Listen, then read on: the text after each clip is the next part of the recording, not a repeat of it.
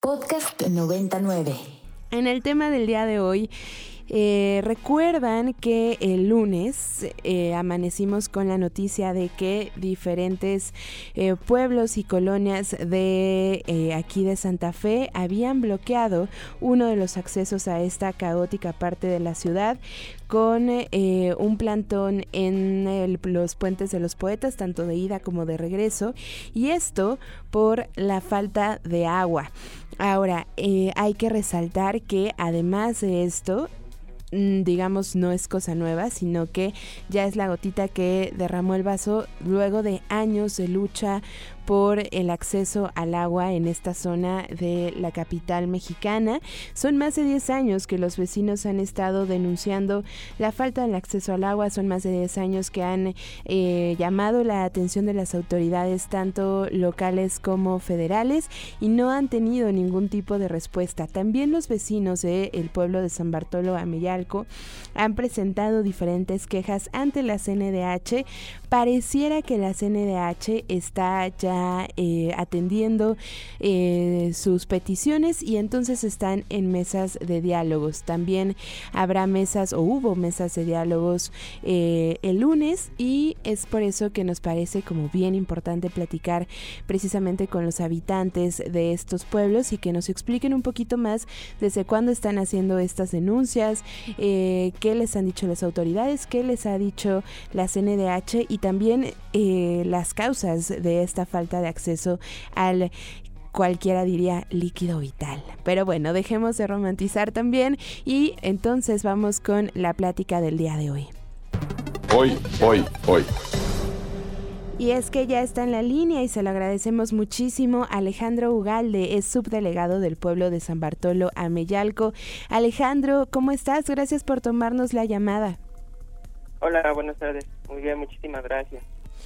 Alejandro, platicábamos antes de tenerte en la línea un poquito el contexto del el pueblo de San Bartolo. No es reciente lo que está ocurriendo y sus exigencias ante la falta de agua. Alejandro, cuéntanos un poquito por lo que vi en sus redes sociales. Eh, las quejas son desde el 2014, incluso un poco antes. Eh, han presentado diferentes eh, pues elementos, han acudido a diferentes instancias. Cuéntanos un poquito la historia de esta lucha. Eh, bien, como bien lo comentas, pues esta lucha a la cual yo, yo me integro a partir del 2014, creo que es bien conocido todo el problema que, que se tuvo en, en San Bartolomé Yalco por estos proyectos que nunca fueron consultados para, para el mismo pueblo, donde tuvimos cinco detenidos, una lucha eh, del pueblo contra el gobierno para poder este liberar a estos cinco compañeros que, que fueron injustamente detenido. A partir de ahí, pues ha sido una lucha, como bien lo dices, constante de esa falta de atención de, de las autoridades y autoridades en todos los niveles, eh, gobiernos, ACMEX, alcaldías, administraciones van, administraciones vienen y nunca se ha tenido una este un trabajo concreto. Y derivado de esto, pues son este también esta problemática interna que, que se tiene entre los mismos vecinos, pero reitero, todo a causa de la falta de atención de, del mismo estado para poder encontrar una solución concreta a lo que es la falta, la falta de la eh, Alejandro, déjame poner en contexto un poquito a nuestros radioescuchas y por favor ayúdame a complementar lo del conflicto del que estás hablando. Fue precisamente un enfrentamiento ahí en San Bartolo en donde hubo varios, varios heridos y esto porque se oponían a esta obra hidráulica en la zona, ¿cierto? Eh, mm, sí, pero nos oponíamos por esa falta de información que siempre se ha se ha obtenido o, se ha expresado por falta de, las autoridades, en específico de, de SACMEX, y que hasta el momento eh, ha sido así. Falta de información, falta de atención hasta las mismas peticiones de, de los mismos habitantes para poder este, llevar a cabo estos trabajos. Derivados de este enfrentamiento, como bien comentas, en el 2014 por un proyecto de conexión al sistema Cuchamala que nunca, pero nunca se le informó a los a los vecinos. Entonces, por eso ese enfrentamiento en el que se llega a imponer un proyecto que nunca se informó, que no sabíamos concretamente eh, a quiénes iban a beneficiar, qué parte del pueblo iba a beneficiar. Muchas veces nos dicen, estaban en contra. No es que estemos en contra. Simplemente, por favor, informen, den información de, de este tipo de proyectos. Y hasta el momento, te repito, esta situación y la falta de consulta también que tendría que ser hecha por parte de las autoridades, como lo hemos remarcado más de una vez en estos espacios, también cuando hablamos de, eh, pues eso, de, los pueblos de la Ciudad de México. Alejandro, después de 10 eh, años o de casi 10 años, ¿cuál es la situación del agua en el pueblo de San Bartolo? Eh, ¿A qué se están enfrentando? También me decías, están ya en, en diálogo con la CNDH. Eh, sí, eh, tiene aproximadamente un mes. Bueno, eh, contestando a, la primera parte de tu pregunta, pues la situación del agua en San Bartolo cada vez se va agravando más. Eh, si bien sabemos el manantial en determinado momento se va a secar, pero lamentablemente las autoridades no nos dan información concreta de cómo de cómo se encuentra nuestro manantial. Hemos solicitado nosotros como vecinos pobladores ingresar al manantial a hacer mediciones, a llevar este acompañamiento por parte de los ingenieros, tanto de SACMEX, incluso proponiendo a nosotros contratar un propio ingeniero para hacer ese comparativo, pero lamentablemente eh, es una negativa. ya te entregamos datos o datos que solicitamos con respecto a conocimiento de nuestra red hidráulica es de no porque es eh, información de seguridad nacional, sin tener un fundamento ante la Constitución del por qué no nos quieran dar esa información, cuando sabemos actualmente, pues gran parte del pueblo está padeciendo de, falta de agua, de esa mala distribución, y eso está llevando a un enfrentamiento interno entre los mismos vecinos. ¿Por qué? Porque las autoridades están haciendo a un lado. Si bien hemos eh, entablado y llevábamos, eh, empezábamos a llevar avances con Alcaldía y SACME, los trabajos se pararon precisamente por esta mala información entre vecinos de manera interna de que no permitían los trabajos. Derivado de esto, se ingresa una queja ante la CNDH para poder este, para que se realicen estas mesas de trabajo. En este documento que se ingresaron con aproximadamente 800, bueno, más de 800 firmas de vecinos de distintas partes del pueblo, estamos solicitando a gobierno central, que en ese momento todavía se encontraba la doctora Claudia, a Civito, que son los que se encargan de hacer el reparto de pipas, porque si bien sabemos que eh, gran parte del pueblo se estaba haciendo de pipas, este es un, un paliativo, es para tratar de subsanar la situación, pero no es la solución a la falta de agua que tenemos dentro del mismo pueblo. Se le notificó también a, a, este, a INPI, INPI ya se ha integrado esta queja para el tema de las consultas, uh directamente con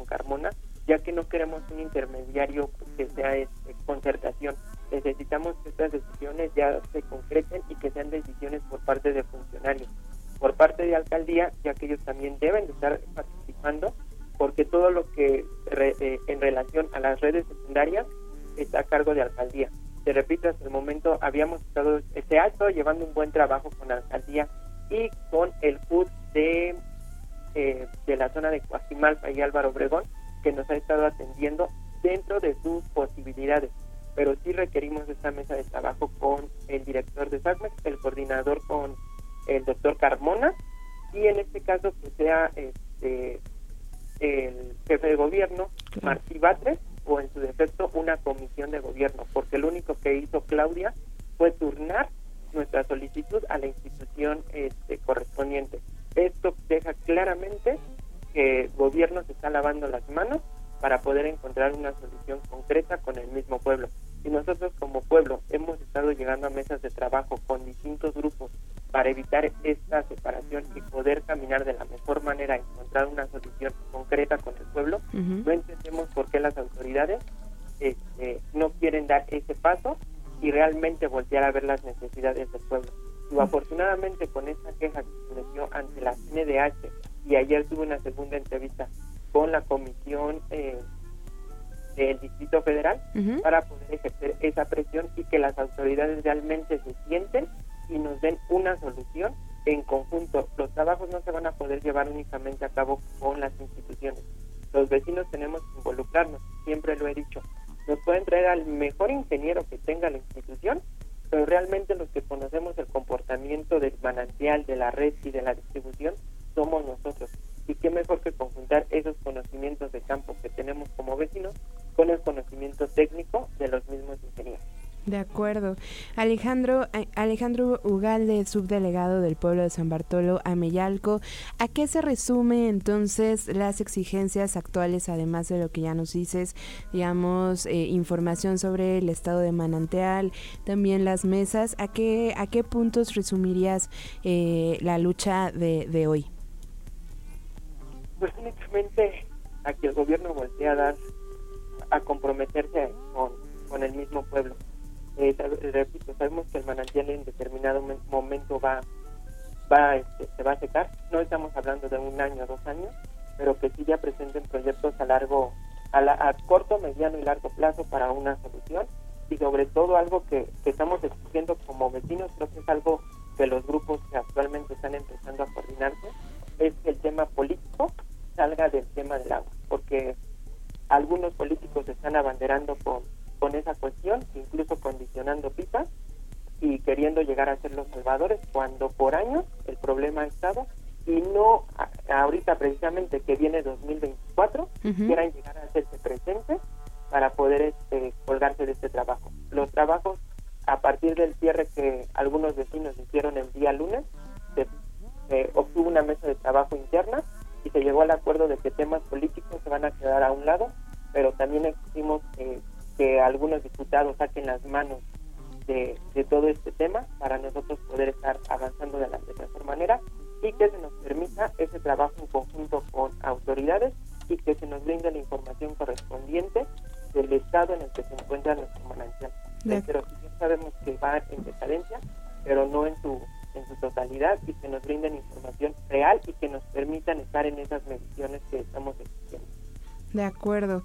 Pues ahí entonces estaremos pendientes, Alejandro, por supuesto. Sabemos que el conflicto va mucho más allá de cerrar vialidades y que tiene muchos años, como ya nos decías, de lucha. Pero bueno, pues los micrófonos abiertos en Ibero 90.9. Muchísimas gracias. Muchísimas gracias Alejandro.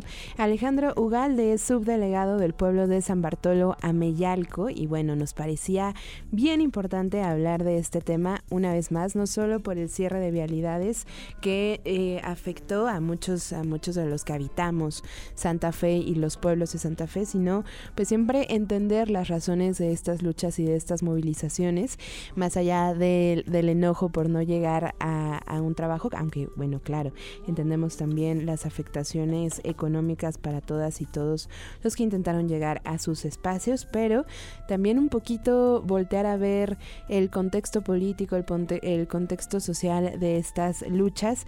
Em, cuéntenos, les decía, si ustedes tienen alguna denuncia o alguna lucha similar en sus pueblos, ya sea que habiten los pueblos de eh, Tlalpan o ya sea que habiten Xochimilco, ya sea que habiten Iztapalapa, cuéntenos también de qué, de qué van eh, sus luchas, cuéntenos cuántos años llevan en estas exigencias o también cuánto les cuesta, por ejemplo, una pipa de agua, cada cuando la piden, cada cuando la, la, piden a la delegación o les llega de manera gratuita de alguna de sus eh, alcaldías, ya no son delegaciones.